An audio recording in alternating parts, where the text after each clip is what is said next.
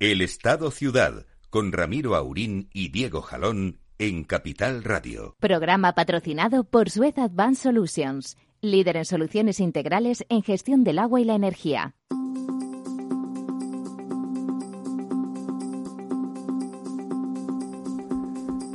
Muy buenos días, amigas y amigos. ya es primavera, y no solamente en el corte inglés, sino en toda España, y en particular aquí en nuestros estudios. Don Lorenzo. Muy buenos días, don Ramiro. Hoy no nos acompaña don Diego, que está en labores propias de su sexo. Nos ha dejado huérfanos. nos ha dejado huérfanos en parte. Está don Lorenzo, que aunque no sale en la cabecera, pues ya saben ustedes que está siempre con nosotros. bueno, pasan tantas cosas y tan de golpe que no sabe uno por dónde empezar, o sí. Pero vamos a empezar por lo de siempre, porque cuando, cuando hay conflicto mejor no hacer mudanza. Y por lo tanto vamos a empezar por las cosas que importan. Y en este país, por supuesto, la cantidad de agua que hay en los embalses es una cosa que importa. y además, como esta semana, sin que sirva de precedente, pues ha aumentado un poquito la cosa gracias a las últimas lluvias, que ya nos comentaba siempre don Diego, que es el comentarista habitual de, de las reservas hídricas, que a pesar de que iba lloviendo, iba lloviendo en este, en este abril y este mayo, no acababa de llenarse nada, parecía que se mantenía igual o perdíamos alguna cosa por aquello de que ya ha empezado a regarse en algunos lugares. Pues bueno, hoy esta semana sí, esta semana eh, ha aumentado, ha aumentado la, la, reserva de forma, bueno, razonablemente sustantiva y 61 hectómetros cúbicos más. Bueno, es un embalse chiquitito, de hecho muy chiquitito, la mitad del, del embalse de don, de don Lorenzo, es la mitad del embalse de, de San, San Juan, Juan, pero ha aumentado. Llegamos así al 60,8 de la capacidad total casi con faltan apenas uh, 13 hectómetros para llegar a los 34 13, para llegar a los 34.000 seguimos seguimos por debajo de seguimos por debajo de, por supuesto de la media de los 10 años e incluso de, de, la media del año pasado pero eh, ha aumentado ha aumentado en general tenemos, como siempre, como, como últimamente, de forma sorprendente, el farolillo rojo sigue siendo la cuenca del Guadalquivir, una cuenca muy importante y que es grave que esté, que esté en ese nivel, en 41,3% de su capacidad total.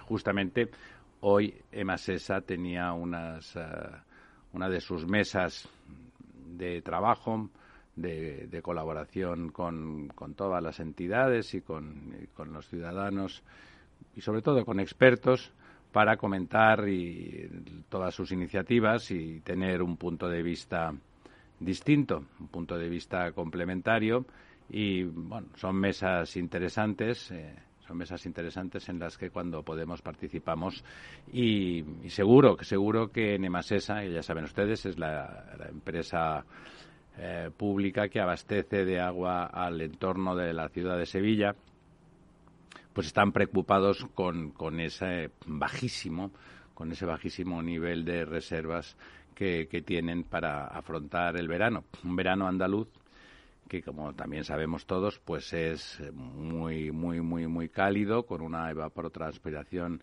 muy importante, y que si además, como parece y apuntan, las circunstancias y la vacunación, se recupera, aunque sea mínimamente, eh, el turismo, pues bueno, va a ser exigente en cuanto a demanda de agua en esa comunidad. Eh, el segundo, el segundo, la segunda cuenca, bueno, no, de hecho, todavía peor que, que el Guadalquivir está el Guadiana, que tiene solamente el 40,7, un 0,6% menos aún que Guadalquivir y que también atraviesa zonas mmm, delicadas como el sur de, Extremadura que depende mucho, depende mucho en sus regadíos de cómo está el Guadiana. Afortunadamente para Extremadura el Tajo está razonablemente bien, alcanza casi el 63% de toda su capacidad y, y, bueno, por lo tanto esperemos que eso compense ligeramente.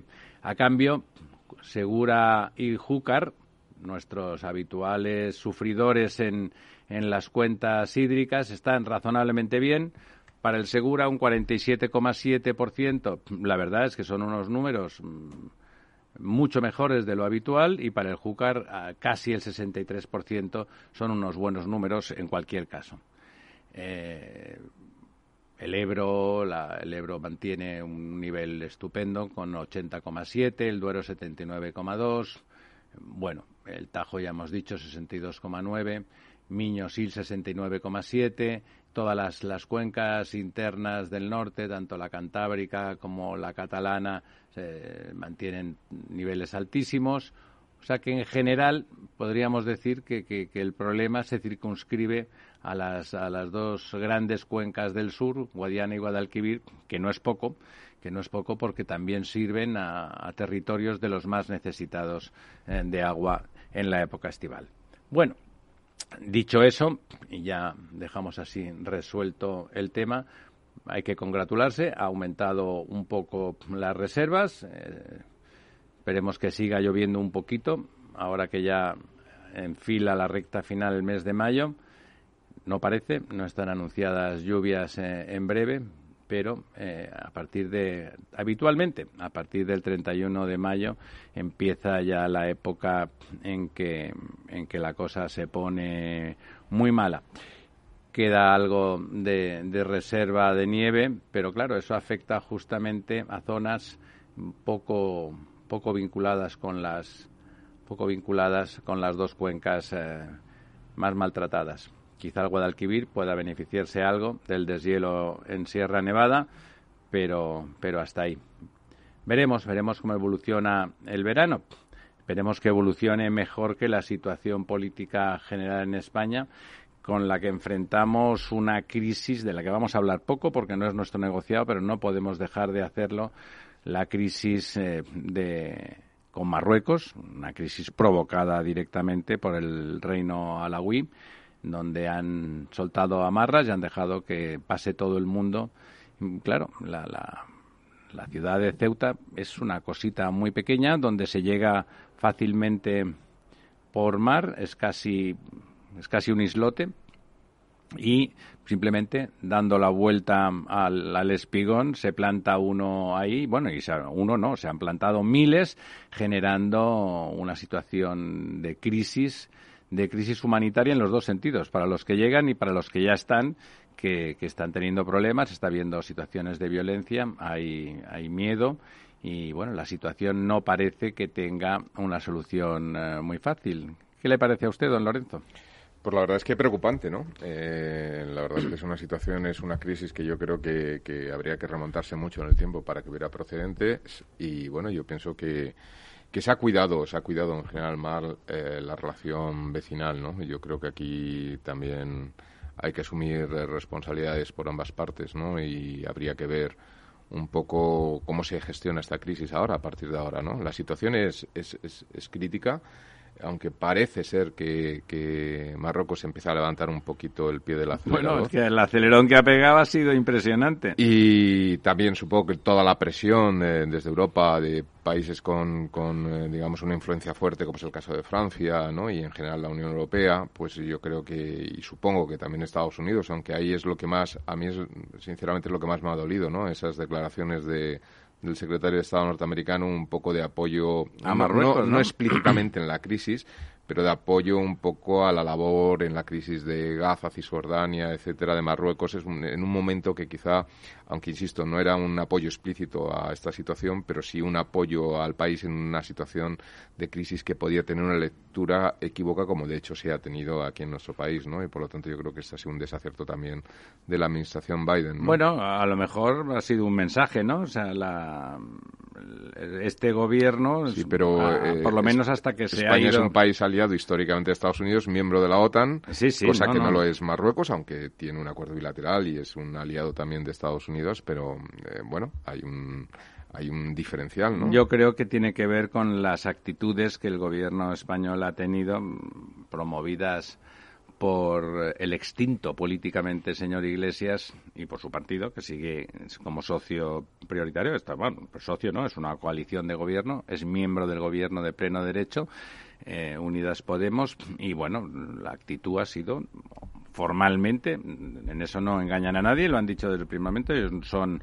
antiamericanos en el sentido político, desde el punto de vista de las relaciones políticas y por lo tanto no pues no ha sido digamos no han generado las ganas de no han generado ganas de de colaborar. Es cierto que Biden, representante del Partido Demócrata y del y de la primera democracia del mundo que apoya a una dictadura medieval, a una, monarquía dictadura medieval como la de Marruecos frente al Reino de España, que es una democracia parlamentaria, aunque algunos miembros del gobierno lo duden.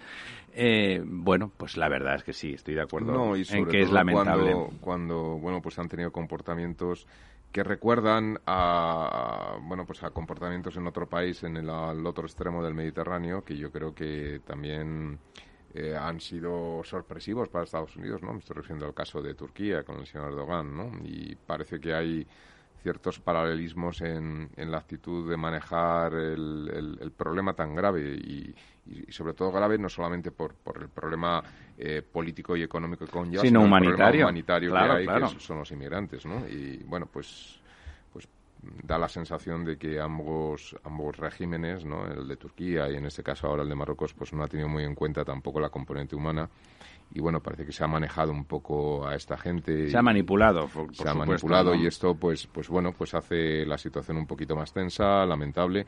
Confiemos en que este levantar, el acelerar, a mí me da la impresión, vamos, porque si no esto sería una escalada hasta dónde, ¿no? Eh, que simplemente ha sido un, un aviso navegante, es un decir, eh, cuidado que te puedo hacer daño, ¿no? Eh, por bueno, además, sabiendo esto, ellos tienen la experiencia de la Marcha Verde la Marcha Verde se produce en un momento de debilidad enorme del régimen. pero no, no es comparable, ¿no? Eh, la situación. No, pero es verdad que el régimen actual, el, el, el, el gobierno español actual, está preocupado por los asuntos internos, sobre todo de permanecer en el poder, no por los problemas reales de la población. Digamos, el, todo, el, todo, el, todo el manejo del aparato político está centrado en que quede claro que van a seguir gobernando dos o tres años más, como mínimo. Eh, bueno, no, y no los problemas reales. Y eh, es verdad que hay una debilidad es muy difícil tomar una posición de fuerza con la coalición de gobierno actual, difícil de verdad. ¿eh? O sea, uno no se imagina que con este gobierno una chorrada como la de Perejil eh, se iba a solucionar como se fue entonces, enviando las cañoneras diciendo, venga chicos, para casa. Mm. Eh, Pero hay elementos, fíjate, elementos de, fondo más preocupantes, ¿no? De incluso la propia actitud militar y del, acuerdo que tiene Marruecos con Estados Unidos. Es decir, Marruecos va a ser el primer, el segundo país árabe, porque está por ver qué ocurre con, con Turquía finalmente, eh, que va a recibir los, los F-35, ¿no? Los aviones eh, fantasma o aviones invisibles de, la, de Estados Unidos, ¿no? Eh, lo cual le daría una posición de, de, supremacía aérea muy, muy fuerte, muy importante, ¿no? Esto es un tema que yo no sé hasta qué punto el gobierno, no solamente español, sino la Unión Europea no ha podido paralizar o frenar una toma de posición militar eh, de cierta, ah, bueno, eh, predominio aéreo en un país limítrofe, ¿no? Es decir, yo creo que estas son cosas que, que, preocupan a medio y largo plazo, ¿no? Y, bueno, eh, entiendo que, que hay una relación histórica de vecindad muy grande. Yo creo, quizá me equivoque, ¿no? Pero que la mayor comunidad de inmigración en España, inmigración legal, quiero decir, son es, proviene de Marruecos, es decir, que hay un vínculo y un, una vinculación histórica y estrecha con, Marruecos. Y el problema es que si se pone en una situación de estas, pues pueda, eh, pueda dar cabida a que eh, se den coladeros no solamente de inmigrantes que vienen a trabajar, las pobres personas, sino también de yihadistas o personas eh, un poco que están polarizadas en posiciones muy extremas y que pueden llevar a situaciones dramáticas, no solo en nuestro país, sino en la Unión Europea. Eh, me preocupa un poco la parálisis, aunque se han eh, mostrado, hay declaraciones de la Unión Europea, pero una cierta parálisis de observación por parte de la Unión Europea, ¿no? Y no, no medidas más, más contundentes o drásticas. Así que bueno, eso es lo que estamos, estamos viviendo. Confiemos en que no vaya más y que sea simplemente una, un aviso, una demostración de, de, de, bueno, de fuerza, de poder hacer daño, ¿no? Y, que eso conlleve un, una negociación futura y lo que único que ha querido el gobierno marroquí es, bueno, pues demostrar que tiene capacidad de negociación, ¿no? Y, por lo tanto de, tener ventajas. Eh, por cierto, eh, ¿sabe usted, usted que, es de los tres seguramente al que más le interesa eh, los aspectos de la promoción inmobiliaria en, en general, pero en Madrid en particular, ¿ha visto usted que sean el, el Sí, era una noticia que yo llevaba, pues, que pues, llevaba pues preparada. ábrala usted porque realmente es, es, brutal, ¿no? Es impresionante la nueva... Bueno, es colmatar el, el, plan general del año 98. E, eso, ahora nos lo cuenta. Eso de entrada hablaban de 250.000 personas, de que 50, 60.000 viviendas nuevas. No, 100.000 viviendas nuevas. E, eso, eso tiene que significar una presión sobre el precio a la baja, ¿no? Eh, sí, eh, evidentemente. Además es en zonas que no son céntricas y por lo tanto en principio Bueno, no son céntricas pero están muy bien comunicadas. Sí, ¿eh? está bien comunicadas. En general Madrid está bien comunicado. está, sí, pero en concreto esas zonas está atravesada por tres grandes Está entre la M40 y la M50, ¿no? M50, M45, M40 son tres grandes ejes de circulación con metro y trenes de cercanía, pero sobre todo metro en muchas de las ubicaciones y sobre todo que colmata y unifica a Madrid con otros pueblos como son Coslada, San Fernando, Rivas hacia Madrid. El este, es el sureste, digamos. A ver, mm, hay una cierta, hay una cierta lógica en, natural en cuanto a que aparecen eh, aunque hablamos de la M50, M40, M45, que son eh, pues barreras o límites artificiales, pero aparecen límites naturales históricos que están ahí. Es decir, se está colmatando la ciudad hasta el río Jarama por, por el este, se está colmatando hasta el río Manzanares por el sur-sureste. Es decir, lleva un poco a cerrar unos límites naturales, que van marcados por unas vegas naturales de los ríos. Incluido con el, con el bosque metropolitano proyectado, ¿no? Una, ya las muy abundantes zonas verdes de, de la comunidad y también de, del municipio de Madrid. Sí, así es. En la todo zona eso de Valdecarros. Queda, trufado un poco por el bosque metropolitano. Entre Valdecarros y los Berrocales va un, un gran. Y, y, y, los, y, la zona de Valdecarros, ojo, que, que puede seguir creciendo. Es decir, están eh, aprobadas las tres primeras fases, hay seis fases. Eh, pero en la zona de Valdecarros efectivamente habrá un, un gran, gran, parque, bosque urbano, como sea, que es diseño. Además, fue un concurso que ganó eh, Toyoito y, que bueno pues pues eh, tiene una serie de características y componentes de gran interés que lo que hace es pues eh, crecer la ciudad también con una componente humana sostenible. En fin yo creo que es una es una operación que no habría que dejarla sola me explico. Eh, Madrid se está convirtiendo en un gran sumidero, no solamente de España, sino también de mucha gente de Latinoamérica. Empieza a haber una, una, una referencia en Madrid eh, y no solamente para, para inmigración, digamos, de bajo perfil, sino de alto perfil y Madrid empieza a convertirse en una gran urbe como en su momento le ocurrió pues a ciudades como Londres o como París, empieza a, colmatar y a tener una gran dimensión, ¿no? Pensemos que esto supone 250.000 personas que si sumamos a las 10.000 viviendas que podrán ser unos 30.000 personas mal que irán en la operación Chamartín, operación Norte, que se unifica y, y digamos que eh, cierra el círculo con, con, Alcobendas, San Sebastián de los Reyes. En Alcobendas está la operación de carriles, eh, que la primera fase está a punto de aprobarse, que tiene también tres fases. Hay una operación que también el Ayuntamiento está queriendo tratar entre la zona de Monte Carmelo y, Carriles. Todo eso es municipio de Madrid. Eh, los carriles ya es municipio de Alcobendas, pero digamos que los carriles es, es lo que uniría, unificaría con una ampliación que quiere hacer ahora el Ayuntamiento de Madrid en la zona de ladera sur del Pardo, pero que está al norte de la M40 entre lo que serían Carriles y lo que sería eh, Monte Carmelo eh, eh, y la zona esta de, Ventisquero de la Condesa, etcétera, que uniría literalmente, separado por una calle, digamos, Madrid con Alcobendas, Alcobendas se separa con una calle con San Sebastián de los Reyes, es decir, la ciudad crece claramente hacia el norte y hacia el este. Pensemos que también esta operación de, Berrocales, el Cañaveral, unifica también Madrid digamos Madrid Sur de hecho está muy colmatado hay enorme municipios muy grandes en Madrid Sur al margen sí pero fíjate ahí estaría la gran operación pendiente.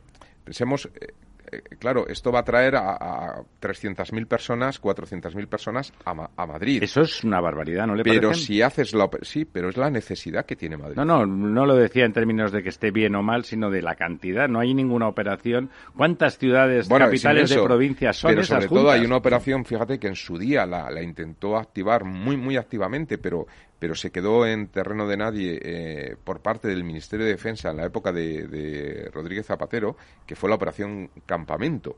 Claro, la operación campamento sería colmatar el sur Eso oeste. sería lo pendiente por el sur. Claro, sur oeste o sur de Madrid, que, que acabaría unificando la ciudad, pues con los municipios ya de eh, Alcorcón, Móstoles, Leganés, que ellos sí que están todos unificados o cuasi unificados, muy, con una proximidad muy, muy juntos. Hay continuidad urbana Entonces, claro, ya llevaría hasta, hasta la zona surreal, que es Getafe, eh, Fuenlabrada, etcétera. Es decir, realmente se montaría un, un, enorme. ¿No le parece que tiene que tener cuidado la Comunidad de Madrid, ya hablamos ya en términos de comunidad, de que esa tendencia sumidero que es así. El otro día había un artículo en La Vanguardia que mm, lo decía con pesar, porque se escribía desde Barcelona, lógicamente, pero que le está convirtiéndose en un atractor imparable Madrid.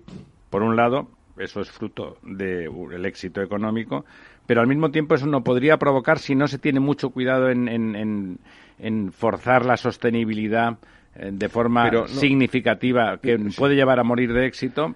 Yo creo que no. Fíjate, yo creo que esto es una, una visión, eh, cuando uno mira la vista atrás y se ve un poco los movimientos migratorios del siglo XX, sobre todo, donde realmente la gente acudía a las grandes ciudades y del XIX en muchas ciudades europeas, pero en el caso de Madrid, en, la segunda mitad del siglo XX, donde acudía, se posicionaban un poco en el, en el entorno eh, periurbano y periférico de la ciudad de Madrid y de alguna forma entraban en situaciones de suburbanización, ¿no? Es decir, eran gente que venía sin recursos y, bueno, pues eh, y se ha tardado años en, digerir toda esa suburbanización que se, que se estaba produciendo alrededor de Madrid. Pero en estos momentos eso ya no es posible, no es viable. Quiero decir, eh, los, los procesos de atracción al revés. Las administraciones lo que están haciendo es crear el hardware capaz de asumir a esa gente. Es decir, eh, se diseña de a priori, no, no, son poblados espontáneos, no, no son aglomeración de personas de manera espontánea que luego se, se, se absorben por la ciudad. Es que la ciudad se diseña. Don Lorenzo, seguimos en un par de minutos, estamos de vuelta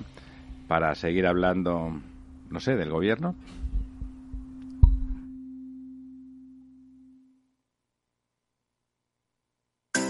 Capital Radio celebra un webinar sobre biodiversidad agraria el 26 de mayo a las 5 de la tarde. Una jornada sobre la nueva estrategia europea de biodiversidad con una perspectiva económica, social y medioambiental, con la participación de Javier Alejandre, representante de la Unión de Pequeños Agricultores, Ignasi Bartomeus, investigador del CSIC en la Estación Biológica de Doñana, y Luis Miranda, representante de Singenta. Una sesión conducida por Juan Quintana, director de La Trilla. Para inscribirte tan solo tienes que enviar un mail a eventos capitalradio.es y recibirás un enlace para asistir al encuentro. Webinar sobre biodiversidad agraria en Capital Radio, el 26 de mayo a las 5 de la tarde, con la colaboración de Singenta.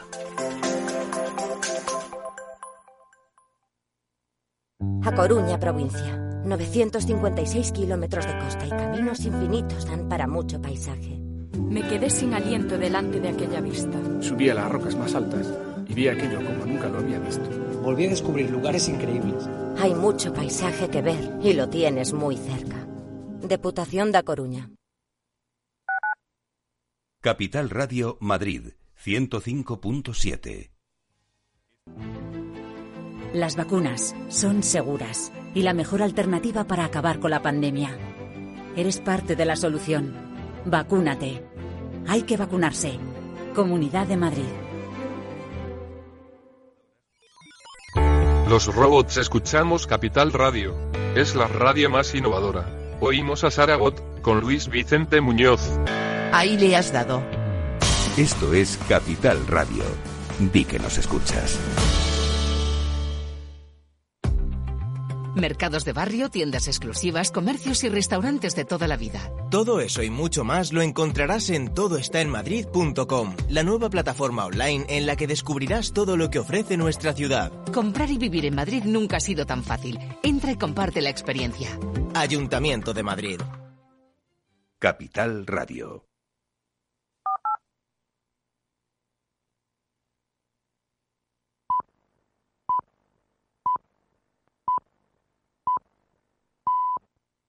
El Estado Ciudad, Capital Radio.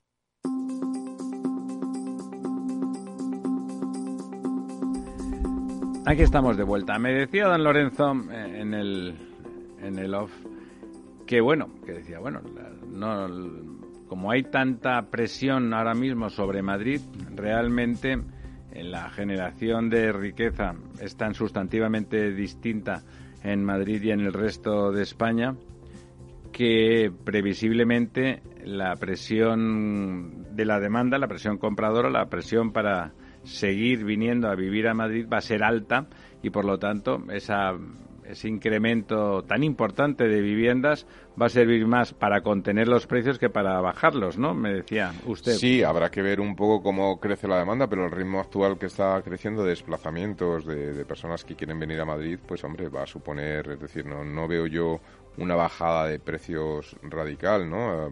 veremos a ver cuál es el, el tiempo del proceso de urbanización de estas áreas. Veamos si el Ayuntamiento de Madrid va a autorizar eh, promociones simultáneas con el proceso urbanizador, que eso agilizaría el proceso, yo entiendo que debería ser así. Y si es así, pues antes habrá pisos en el mercado, viviendas en el mercado, y eso, hombre, pues puede modificar los precios. También hay que analizar que, también hay un cambio de, comportamiento por parte de los demandantes y también de los oferentes. Lo que esto va a llevar eh, es a un gran parque de vivienda de alquiler, por ejemplo que es un tema que cada vez se está desarrollando más por muchos fondos de inversión que han venido a España para tratar de tener grandes parques de vivienda, que era un tema que nos diferenciaba con el resto, con respecto al resto de Europa, ¿no? Que en España la, propiedad de la vivienda es un porcentaje significativamente más alto que en muchos otros países europeos. Y esto, bueno, pues mm, digamos que, permite eh, pues posicionar también más Madrid en, en, en cuanto al desarrollo económico, eh, tecnológico, industrial. Es decir, un parque de, de, vivienda al alquiler es muy importante para que se implanten grandes multinacionales y grandes empresas, porque eso permite una agilidad en cuanto al movimiento de capital humano que la vivienda en propiedad no lo permite tanto. ¿no? Es decir, esto que parece como una, una tontería. No, no, no es, una tontería. Evidentemente, de hecho, de hecho, cuando llegan gentes de otros lugares, no hace falta que sean eh, migrantes con muchos problemas, sino simplemente gente que encuentra su nicho de trabajo no, adecuado en Madrid. que vienen cuatro o cinco años desplazados por una multinacional, O incluso aunque piensen que pueden llegar a quedarse de entrada, te cambias de ciudad, te cambias de entorno, empiezas otra aventura económica, aunque esté, aunque tengas empleo de salida, no es el momento, bueno, menos el señor Iglesias, que nada más cobrar tres sueldos en el Parlamento se compró un casoplón,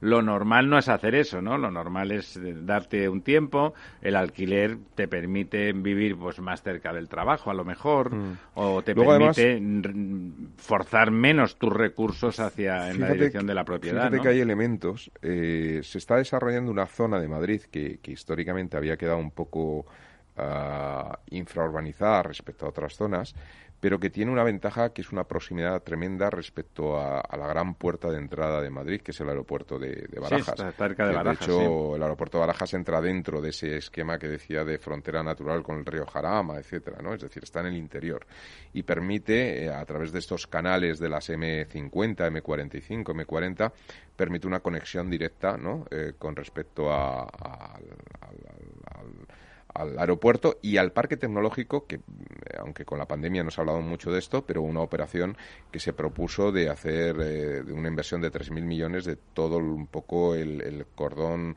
eh, que rodea al aeropuerto de Barajas para parque empresarial. Es decir, que, que más tiene sentido porque desde el punto de vista habitacional la proximidad del aeropuerto no es ninguna bendición. No es ninguna, efectivamente. Bueno, pero eh, en este caso eh, por la configuración de las pistas no, no se verían estos barrios afectados por, por, los, por los aviones, ¿no? Por, digamos, por el ruido. me refiero porque la zona más próxima es lógico que tenga más un perfil industrial o incluso de, de hecho es así, ¿no? El, puerto seco de Madrid, que, pertenece a Coslada, San Fernando, sería un poco las salidas de las, de las, pistas antiguas, la 1 y 2 de, de Barajas, ¿no? Que es un poco tanto salidas como entradas. Es decir, yo creo que no hay, no hay un impacto en, en estos barrios eh, para nada, ¿no?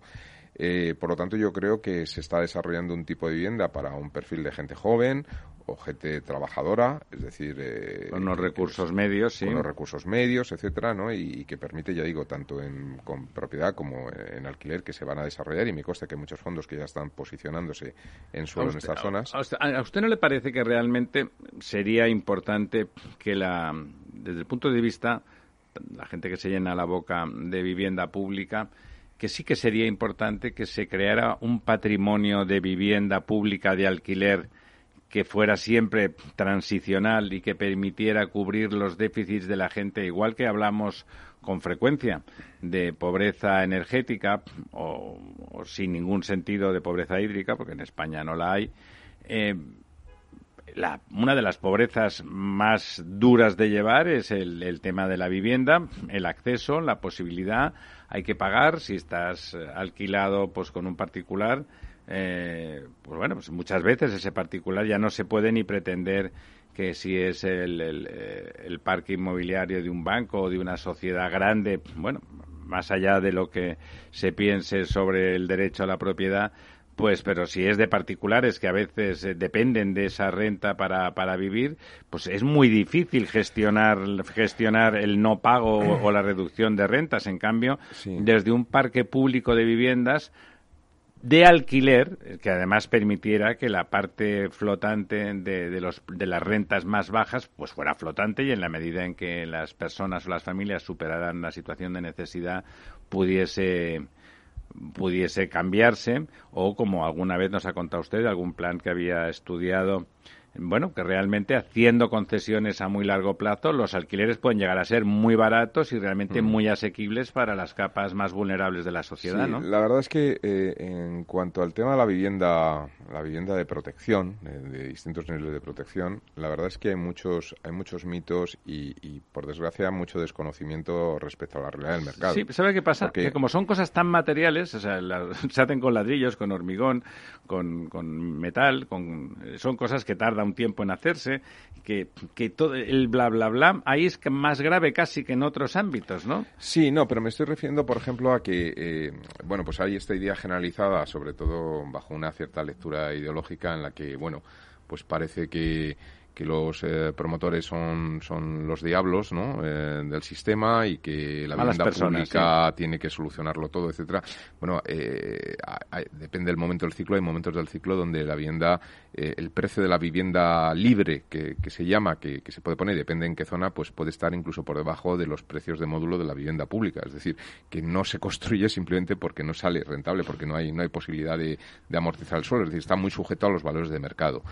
Y el tema de la vivienda de protección en propiedad, pues eh, incorpora una serie de limitaciones que yo no tengo muy claro si al usuario final eh, le compensa estar eh, hipotecado y, bueno depende de la renta que dispongas claro sí pero me refiero a que tiene limitaciones de cara a la venta de cara a, a, obtener ciertas plusvalías en el futuro por la adquisición. No olvidemos que comprar una vivienda es una inversión por lo tanto se supone que puede obtener plusvalías, eso queda limitado en la vivienda pública, por lo tanto eh, el, que puede acceder a, la compra de la vivienda pues va a preferir siempre una vivienda libre a una igualdad o similitud de precios, solamente cuando el precio de la vivienda libre se dispara porque sube el valor del suelo es cuando realmente interesa comprar la vivienda pública. Entonces, el parque de alquiler sería muy interesante precisamente porque quitaría todo este problema. Eso le iba a decir, en realidad, cuando hablamos de vivienda pública, solo debería hablarse de parque de alquiler. Eh, es lo que estoy tratando de defender, efectivamente. No, no, sé si solamente, pero desde luego Hombre, sería ¿qué sentido mucho más, tiene producir, si tú quieres garantizar el derecho a la vivienda, esa falta de derecho o esa dificultad para satisfacer el derecho debe ser deseablemente transitorio. Mm. sin prejuicio de que haya familias que pues durante décadas no puedan salir de ese entorno, pues ahí se quedan, mm. pero realmente debería de ser algo a disposición de las rentas más bajas, de las rentas que tienen mucha dificultad en acceder al mercado de vivienda. Me parece bien que haya un tránsito que sea la vivienda protegida para gente. O, personas jóvenes, fíjate, que aunque puedan tener un potencial de renta futura mayor, pero sin embargo, claro, cuando entran en, en, ¿Qué es lo que decía, ¿no? Si, si una persona joven eh, porque tiene 26 años, pero son personas, una pareja que, que tiene Ganan 1.800 euros entre los dos, o 1.500 o lo que sea. No, que, puede tener un potencial que en cinco o seis años vista pueden estar duplicando sus sueldos o triplicándolos porque tienen ese potencial, claro, si compran la vivienda que pueden acceder, si es una vivienda de protección oficial de algún sistema de les protección... colapsa la renta, claro. Y, no solamente les colapsa la renta, sino que les impide eh, después obtener ciertos valor o plusvalía de venta con la que dar el siguiente salto, ¿no? Y por lo tanto, pues les puede interesar aligerar el gasto de, mensual, hecho, ¿no? yo diría que es poco recomendable, no es muy inteligente para personas menores de no sé qué edad, pero vamos, digamos que jóvenes, vamos a dejarlo ahí en ese territorio difuso, comprar, ¿no? Porque todavía no está claro ni tan siquiera la ubicación final de tu puesto de trabajo, si eres aunque seas un profesional emergente que día puede encontrar internacional pero no hace falta no estamos hablando solamente de universitarios de alto nivel un, un- una FP buena de esas de esos que se colocan en las empresas automovilísticas muy bien y tienen sueldos estupendos pues va a tener que ir donde le contrate puede ser Almusafes puede ser Barcelona puede ser Navarra puede ser Valladolid puede ser Vigo no hay tantas fábricas, hay unas cuantas en España, felizmente, pero por lo O puede tanto... ser en Francia, ¿no? o- Exacto, te pueden llamar y tal. O sea, por lo tanto, en, en el principio de tu carrera no tiene mucho sentido comprar y es verdad que un parque de, de vivienda muy pequeña que para, para jóvenes sin familia o, son, o individuales o parejas tendría sentido.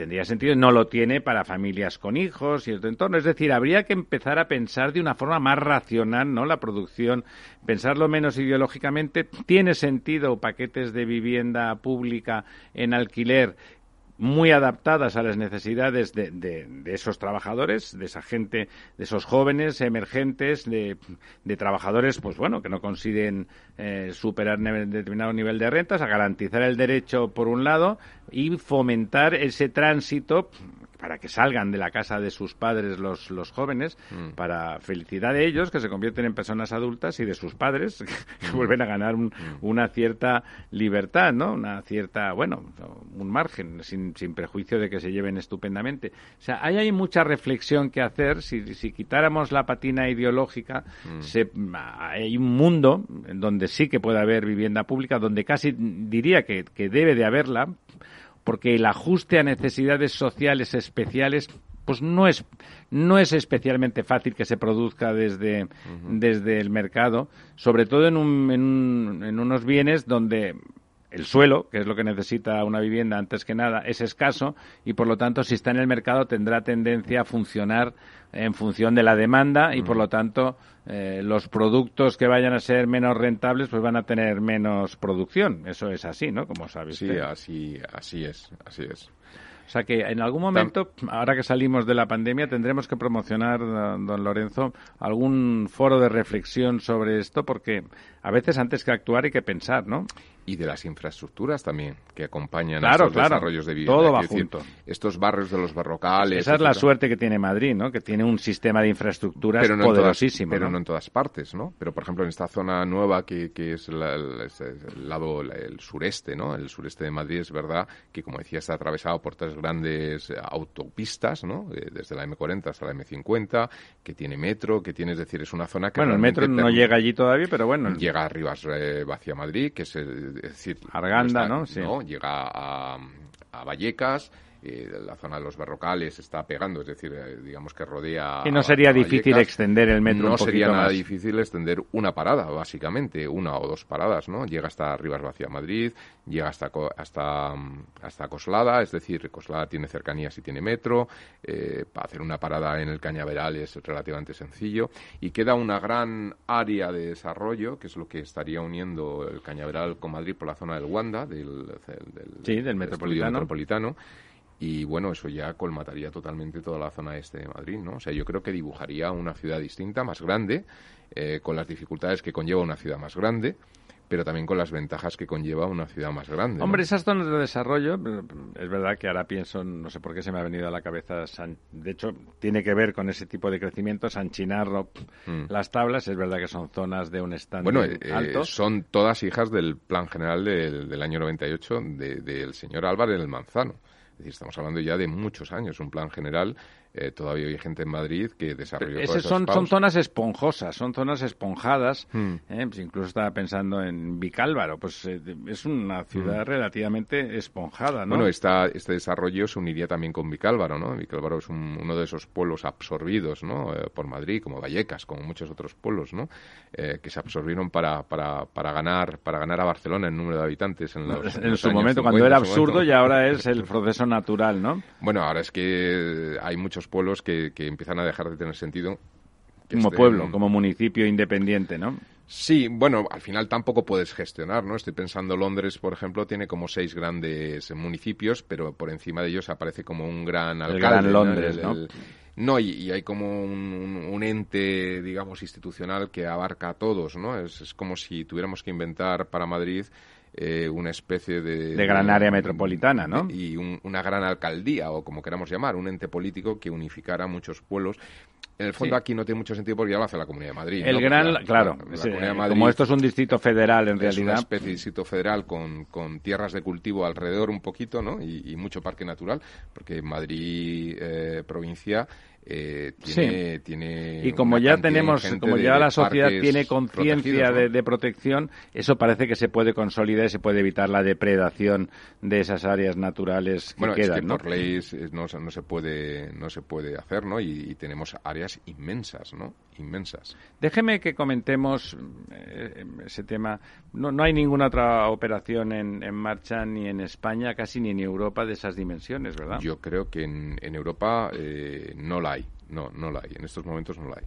Eh, si sumamos todas las operaciones que se van a hacer en Madrid. Es que son impresionantes, por todo el Cinco años, el gran norte, pero en realidad cinco años. El Gran Norte, por un lado, todo este suelo y toda esta disposición que se pone ahora, y esa potencialidad de campamento, que siempre hablamos de él y siempre queda ahí un poco en mm. como el porvenir, que, siempre, está por Una de las cosas que se criticaba desde determinadas eh, visiones ideológicas de la Operación Norte o la Operación Chamartín era de la falta de viviendas, un exceso de... Pues bueno, hay eso. Pues ahora también el Ayuntamiento Carmena también había medio bloqueado esta operación, porque esta operación viene de antiguo, no, no es un invento bueno, de este ya digo, viene del Plan General del 98, es decir, que esto realmente es una operación antigua y sí, efectivamente, se está, se está empezando a realmente rodear, que era la idea del plan, ¿no? Eh, hacer el la siguiente circunvalación, ¿no? El siguiente anillo grande de Madrid, que es lo que lo que se está terminando desde el Pardo hasta el Pardo, que esto va cerrando totalmente, ¿no?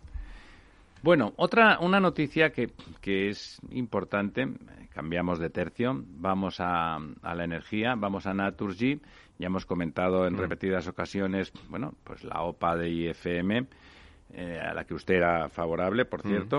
Eh, es verdad que además, más allá de que sea uno partidario no de la entrada de fondos de inversión y más extranjeros, este es australiano, o sea que es de las antípodas, pero es verdad que tiene fama de ser un fondo poco intervencionista, que pretende quedarse a largo, plazo, y que, pretende entrar en empresas donde, bueno, se garantice una rentabilidad razonable y que sea estable, como, bueno, probablemente es el caso de Naturgy. Ya saben, eh, el antiguo gas natural, con el gran padrino detrás que es Criteria, que es la Caixa. Porque Naturgy es, sí, la integración, es fruto porque Unión Fenosa también era una empresa de, de, gas natural y Unión Fenosa, efectivamente. Ahora resulta, después de que parecía que estaba aprobada la, la, OPA, que, en, que, que Criteria dice que quiere ampliar su participación mm, por lo menos hasta el 30%. Estaba en el 20, casi en el 25, 24 y pico, 24,8 aunque ayer comunicaban 24,4, 24,4, bueno, eso es irrelevante, pero hablan de, de ampliar su participación hasta el 30% y que comentan los expertos que eso puede llevar a la exclusión de bolsa de, de Naturgy, porque al final quede tan poco capital flotante. Explíquenos, ¿por qué? ¿En qué momento una, una compañía debe de salir de bolsa porque no hay suficiente capital flotante y qué significa y qué perjuicio le puede dar a, un pequeño accionista eh, esa reducción del capital flotante. Bueno, a ver, eh, el capital flotante tiene mucha importancia también de cara a ver cuáles son los, las, las, acciones o las compañías que pasan a formar parte del índice de referencia de la bolsa, en este caso del IBEX. Eh, si se saca mucho capital del mercado, pues eh, como el, el IBEX es un índice que incorpora a las 35 compañías eh, ponderadas por capital flotante, pues esto sacaría la compañía, eh, inicialmente, no, no digo de bolsa, sacaría de, del IBEX 35. Del IBEX 35. Al sacarla del IBEX 35, pues... ¿Qué, ¿Cuál es el porcentaje que tiene que estar flotante para que permanezcas en el IBEX 35? No, no hay un porcentaje en sí, tiene que ser que el valor eh, del capital flotante, o sea, la capitalización del valor flotante, supo, sea una de las 35 mejor, mayores... el flotante, no el volumen total de la compañía. Claro, es el capital que está realmente en el mercado, ¿no? El, free float, ¿no? Entonces, bueno, pues eso condicionaría que si saliera del de IBEX 35, pues por ejemplo hay muchos fondos de inversión internacionales y nacionales que invierten por índices, ¿no? O sea, que toman posiciones en distintos índices, distintos países, dentro de estrategias eh, de gestión que lo que harían sería simplemente que tendrían que quitar posiciones de, de, la empresa de Naturgy, simplemente porque ellos invierten IBEX, replican los ETFs, pero no solamente los ETFs, sino fondos que, que, segmentan por, por índices de referencia, etcétera, son los más, eh, digamos... Habituales. sí, ¿no? Y los que tienen más liquidez y, por eso invierten en ello. Y eso, hombre, pues eh, condicionaría un poco la movilidad del capital, la cotización, la capacidad de fijar precio a la compañía, porque la, la compañía perdería liquidez. Entonces, en esas ocasiones como las compañías tienen otro mercado que no se suele seguir mucho por los particulares, que es el mercado de deuda, pues las compañías operan en dos mercados realmente, ¿no? El, mercado de acciones, pero el mercado de capitales de deuda, ¿no? Y porque emiten deuda, mercados internacionales y demás. Entonces, claro, al final... Deuda que no ponen a la venta, sino que la... bueno, o, es apalancamiento se pone, en, mercados de deuda o simplemente se, se coloca en institucionales. ¿El particular puede comprar en mercados de deuda? Eh, a través de fondos de, inversión, a través de vehículos que, están hechos para comprar en deudas. Eso es. Entonces, bueno, pues en principio, eh, claro, esto, el, mercado, la bolsa, eh, digamos que permite o da una valoración que permite a su vez valorar la parte de deuda, es decir, hay una vinculación entre los mercados cuando una compañía está eh, en el mercado que permite ajustar las valoraciones. En el caso del mercado de acciones es el valor de la acción, en el caso del mercado de deuda pues es el, tipo de interés asociado a, la emisión del valor, ¿no? Y eso pues digamos que obstaculiza y en ocasiones las compañías cuando se pierden estas situaciones o pierden mucha liquidez en el mercado, pues a veces, eh, digamos que buscan la exclusión de la compañía del mercado para que no se distorsione su valoración en otros del mercado de acciones, quiero decir, para que no se distorsione, porque al final el mercado de deuda van a seguir operando, ¿no? Eh, para que no se distorsionen las valoraciones, pero eso es un tema que tiene que valorar la compañía, no no depende, no, no hay unas reglas de, del, del, hombre, si hay un capital mínimo eh, para estar en, en el mercado, pero pero es mínimo comparado con con el valor de la compañía de Naturgy. O sea, no, el problema que, puede tener Naturgy con esta operación es que, es que salga de, del IBEX 35, claro. O sea, que, que, no, tenga suficiente capital flotante y eso... ¿A usted, eh, si fuera IFM, le hubiera gustado saber que, que Criteria quiere ampliar su participación en la compañía? Bueno, eh, sí, Sí, sí, porque es una. Eh, a ver, esto puede tener muchas interpretaciones, pero al final es un respaldo de la compañía. Quiero decir, cuando unos inversores llevan metidos en la compañía toda la vida, ¿no? Muchísimos años, han protagonizado muchos movimientos corporativos dentro de la compañía, tienen una posición de, claro, primer accionista. de dominio en principio. Y, no estamos hablando de una ampliación de capital que no quieran diluirse y por tanto acuden a la ampliación de capital. No, es que quieren comprar más acciones. Es una apuesta clara por la compañía. Es decir, si quien mejor conoce la compañía quiere invertir otros mil millones en la compañía, hombre, no estará tan mal la compañía, ¿no? Sí, es una como se había hablado en general, desde Criteria, todas las operaciones últimas habían sido de desinversión, ¿no? La, hmm. última Vertis, previamente, pues ya hace años, eh, con, con, Aguas de Barcelona, con Akbar, y la venta primero a, a Suez, etcétera puede ser también un intento de mejorar la imagen de que Criteria sigue siendo un grupo industrial que apuesta por, la creación de riqueza. Pagar mil millones por, por, por ganar algo de imagen, yo creo que no, más barato la seguro, Seguro que, seguro que vinculado a. No, pero, vinculado yo, no me creo, yo no me creo que, Bueno, iba a decir el señor Fainé porque es la cabeza visible del Consejo, pero todos los miembros del Consejo eh, de Criteria pues hayan tomado una decisión eh, sin una, digamos, una finalidad económica pura y dura, objetiva, real y de defensa de, los intereses económicos de quien defienden, ¿no? De Don Lorenzo, a pesar de que teóricamente los hidrocarburos tienen que ir a la baja, ¿no? Bueno, eh, pero por eso yo te he hecho el, detalle antes de Unión Fenosa. Es decir, esto es una compañía energética. Lo de la compañía energética de hidrocarburos, pues es, es, un periodo, ¿no? Es decir, es una transición. ¿Le parece que Naturgy está transicionando adecuadamente? Bueno, yo, Yo creo que es una compañía que está muy bien gestionada y creo que es una compañía que tiene mucha posición de futuro, está apostando mucho por, por temas de electricidad de, renovables, está apostando también por temas de combustibles, eh, los, los, y, los eh, combustibles sintéticos, igual que Repsol. Es decir, Repsol, por ejemplo, es una compañía que está también en el entorno del grupo Criteria, eh, que es una compañía de hidrocarburos más pura y dura, es decir, parecería como más como menos futuro, ¿no? Eh, y sin embargo está realmente haciendo una, revolución interna. Yo creo que son grandes gigantes españoles, ¿no? Y antes de cerrar, eh, déjeme, no puedo dejar de preguntarle si desde el anuncio el otro día del plan de de lo que vamos a ser en el 2050, si ha podido usted dormir desde entonces, y si después de ese anuncio diciendo que mañana que mañana se nos dirá exactamente lo que las mentes preclaras que trabajan para el núcleo duro de Moncloa tienen, han pensado para todos nosotros en el 2050, si, si ha podido la tensión con usted. Pues mira, yo, yo sinceramente... que tomar pastillas. Eh, eh, a mí me gustaría primero verlo eh, ver cuál es la profundidad de, ese proyecto, pero yo conceptualmente valoro muy positivamente que se anuncie un proyecto de pensar a 25 ¿Y el proyecto a 10 no le parece que entre medio falta el proyecto a 10?